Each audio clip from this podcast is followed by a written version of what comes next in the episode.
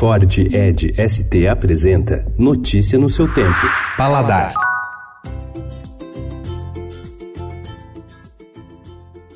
Em cozinha de pai-chefe, cozinhar para a família é sempre um prazer, mas geralmente restrito aos fins de semana. Alguns deles compartilharam receitas que fazem para os filhos. Tem o cuscuz com requeijão caseiro do Rodrigo Oliveira, a panqueca com caviar do Eric Jacan, o frango assado com batatas crocantes de Beni Novak e a feijoada com tartare de banana do Jefferson Rueda. E olha, em casa de chefe se pede delivery também.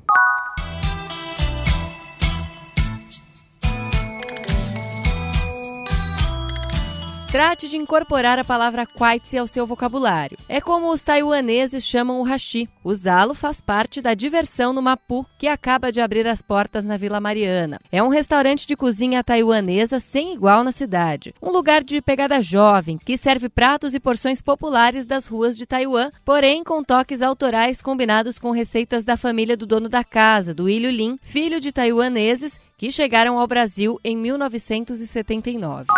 Outra novidade em São Paulo é o Lido, Amite de Amite, um restaurante de uma mesa só, com ambiente charmoso e acolhedor em Pinheiros. São apenas 12 lugares, portanto é preciso reservar. A cozinha do Lido tem foco nos sabores da Ligúria, com pratos pouco conhecidos por aqui, como o pesto de manjerona, bem mais intenso e amargo que o manjericão, e vem com uma massa feita na casa, cortada de tamanho irregular e frita em uma chapa chamada de testarde.